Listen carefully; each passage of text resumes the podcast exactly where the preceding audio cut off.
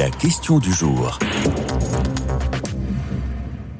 Quelles sont les forces et les faiblesses du Royaume-Uni post-Brexit alors que le roi Charles III a remercié les Britanniques en affirmant que leur soutien était le plus beau cadeau de, ce couronnement, justement, alors que les festivités touchent à leur fin. Donc après trois jours de célébration, où le Royaume-Uni a pu donc montrer à la face de toute la planète à quel point il pouvait produire une sorte de rêve et de prestige.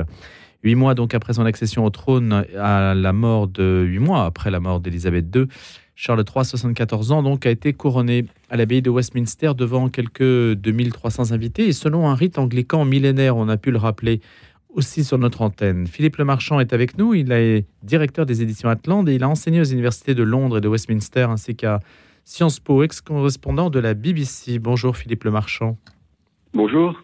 Et donc la question qu'on se pose aujourd'hui, c'est comment interpréter en fait cette démonstration de puissance symbolique de la Grande-Bretagne et de son roi Charles III la, démonstration est d'abord euh, interne. Euh, c'est d'abord une démonstration vis-à-vis des Britanniques parce que le, sentiment républicain existe euh, en, Grande-Bretagne avec la, la, mort de la reine qui était très populaire. Il s'est affirmé. Euh, il y a des forces centrifuges euh, des différentes nations qui, constituent le, Royaume-Uni, des velléités de l'indépendance de, l'Écosse, une situation très compliquée en, Irlande du Nord, et, donc plus qu'à visée internationale, les célébrations une visée interne. En termes internationaux, il y a tout de même un, sérieux rayonnement et, la monarchie fait clairement partie de, de l'identité euh, même euh, du, Royaume-Uni. Euh, c'est elle qui attire d'ailleurs beaucoup de, touristes à Londres.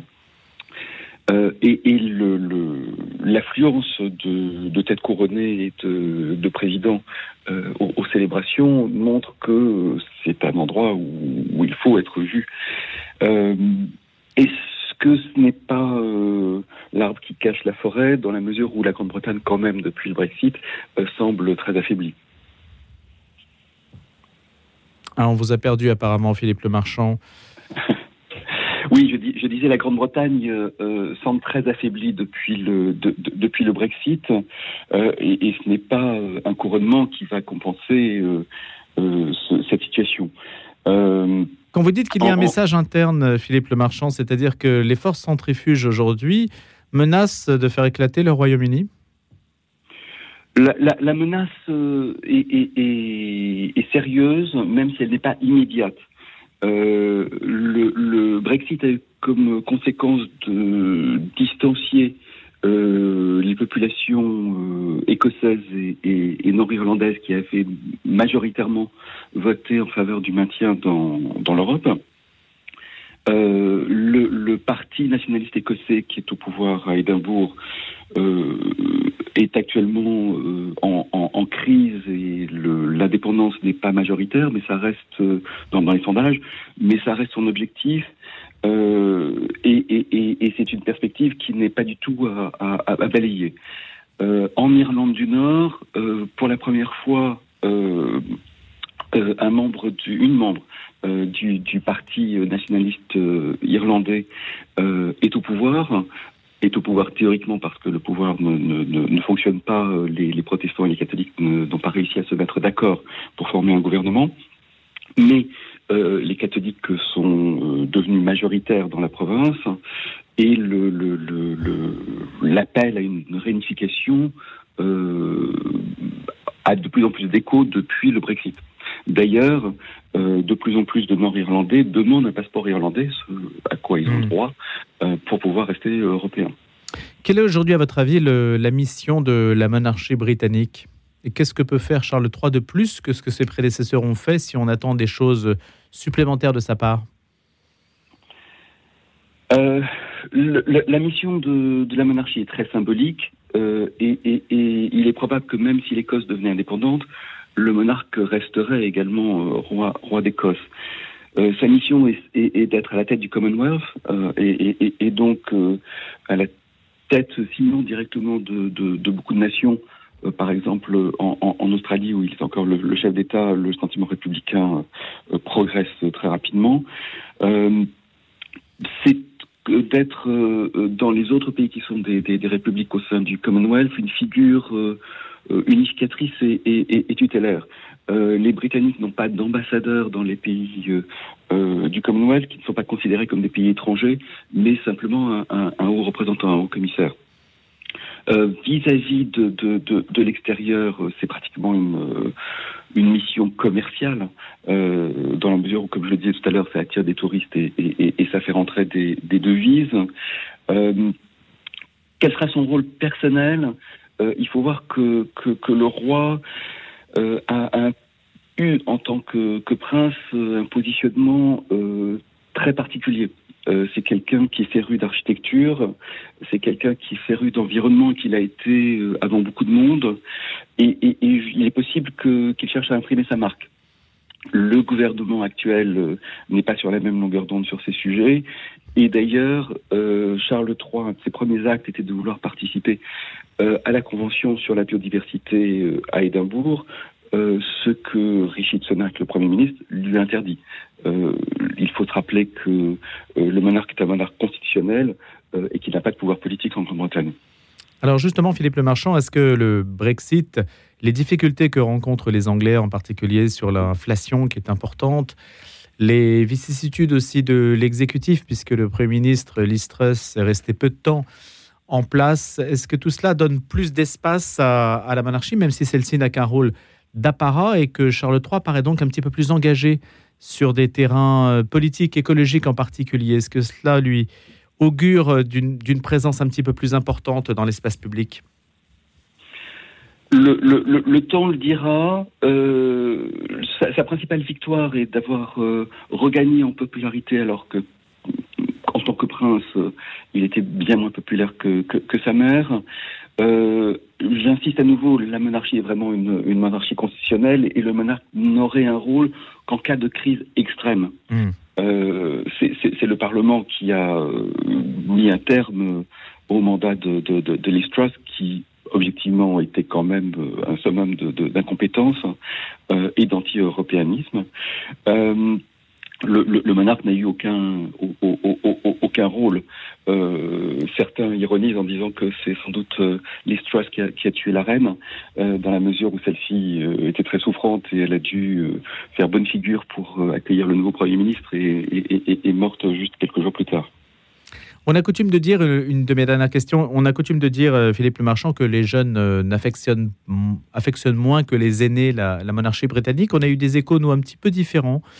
Et hum, je voudrais savoir ce que vous en pensez. Justement, est-ce que euh, la, monarchie est une idée forcément générationnelle ou au contraire, est-ce qu'elle dépasse euh, ce clivage-là? D'après les sondages, elle est euh, en, partie générationnelle, mais ce qui est assez drôle, c'est que les, les, cohortes deviennent de plus en plus monarchistes au fur et à mesure qu'elles vieillissent. Et, et, et, mais, mais c'est très, c'est très individuel euh, et en partie familial.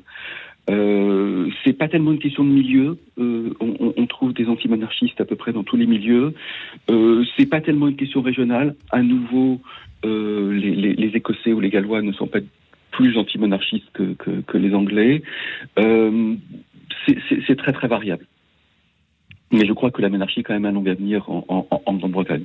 Il y a l'idée que hum, les plus jeunes n'ont pas connu euh, les, la période trouble avec euh, Diana, avec euh, un certain nombre de frasques de la monarchie qui ont pu jeter une image plus ou moins négative sur elle, et que donc Charles III partait avec une image plus favorable auprès des jeunes générations qui n'ont pas connu les années 80. C'est tout à fait vrai. Euh, c'est tout à fait vrai, mais euh, c'est plutôt Camilla, le, le, le, celle qui est maintenant reine, hmm. euh, qui, qui, était critiquée que, que, que, que le roi lui-même, euh, c'est-à-dire c'est l'accession euh, au, au, trône de, de, la reine, qui est un événement décidé par par, par Elisabeth, qui, qui, qui, faisait controverse. plus que le, le, roi en tant que tel, euh, sinon sa personnalité et, le fait qu'il soit tenu responsable en partie euh, indirectement de la mort de Darena.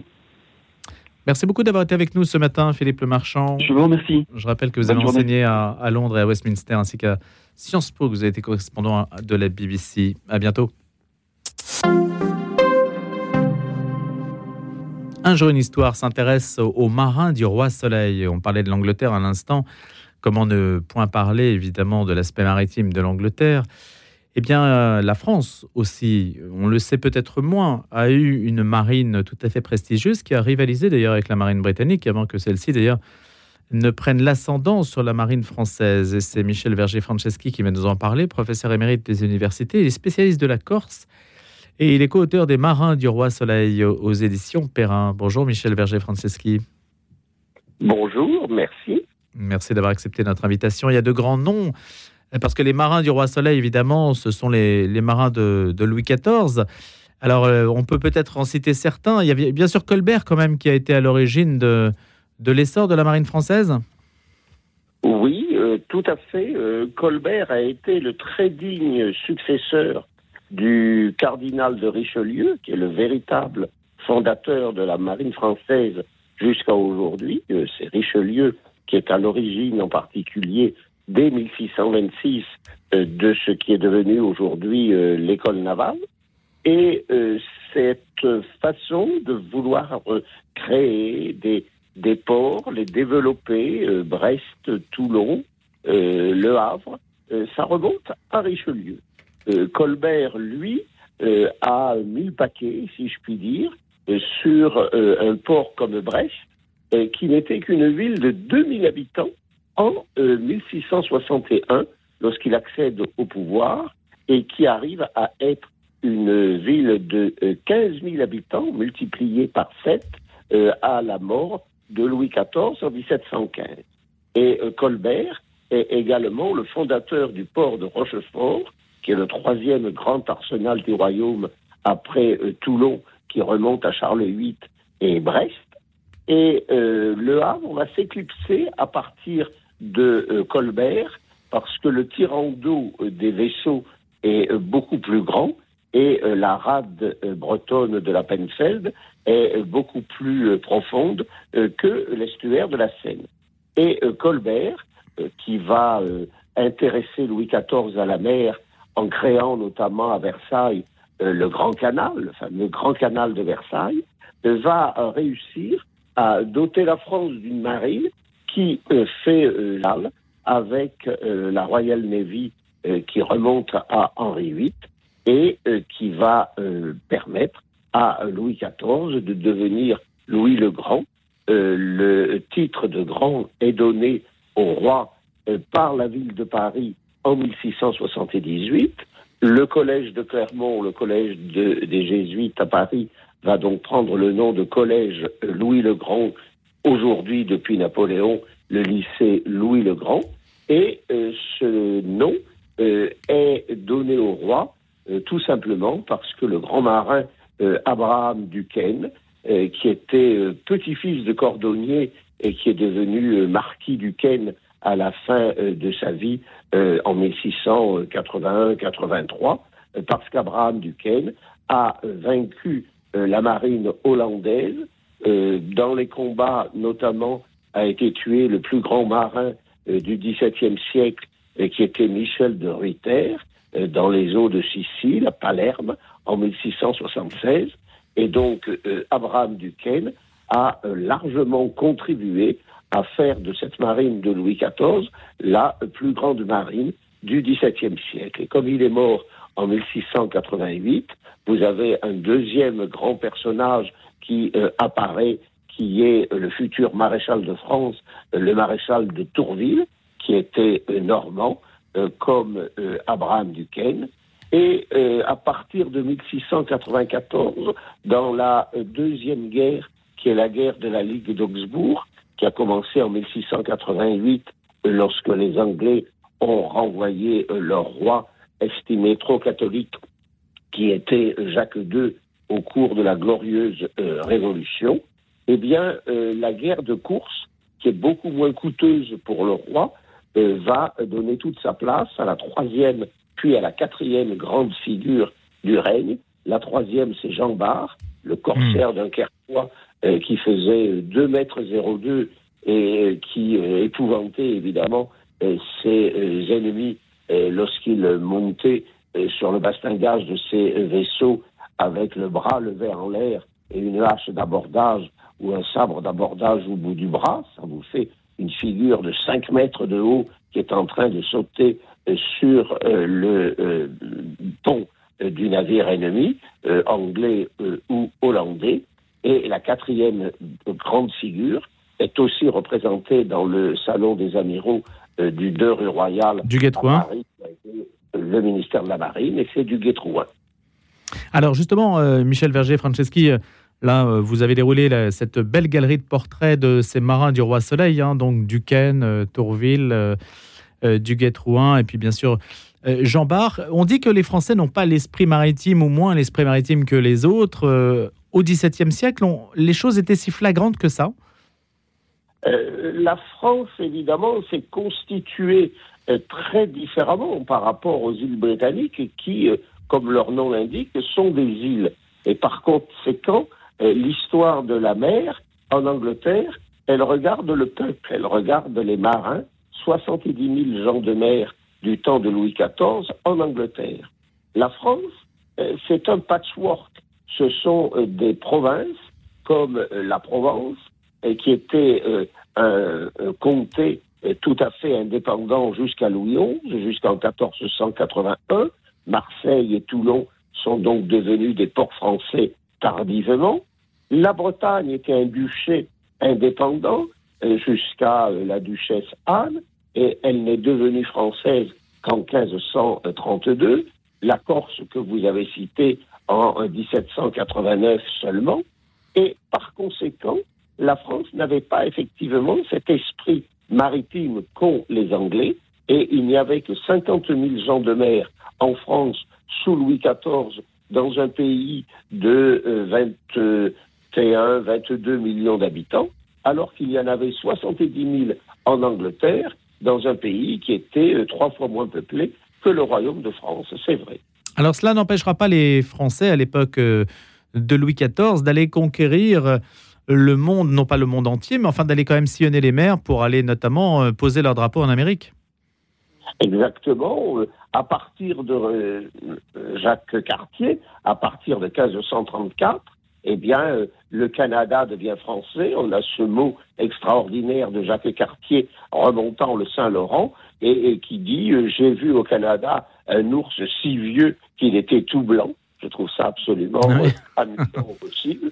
Et à partir de Jacques Cartier, un siècle plus tard, on a Richelieu qui, en 1635, va soutenir les expéditions de Belin d'Esnambuc ou de Liénard de l'Olive qui font que la Martinique et la Guadeloupe sont françaises depuis 1635 euh, et le mouvement s'amplifie euh, sous Louis XIV où les îles d'Amérique deviennent notamment des enjeux. Euh, la Martinique était aussi revendiquée par le grand Hollandais Michel de Ritter qui a essayé en vain de s'en emparer en 1674.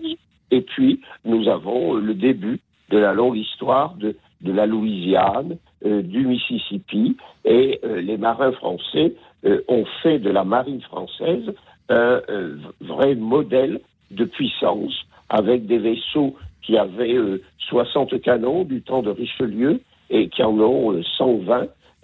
le total de, l'artillerie sur une escadre française en 1690, c'est 4500 canons c'est-à-dire une puissance de feu par rapport aux 14 canons de la victoire de Rocroi en 1643, ça vous montre combien euh, la marine de guerre a été euh, une arme extrêmement euh, puissante et qui était évidemment relativement coûteuse, puisque un vaisseau de guerre coûtait un million de livres. le roi possédait une flotte de 120 unités avec des vaisseaux euh, qui allaient de 74 jusqu'à 110 ou 120 canons.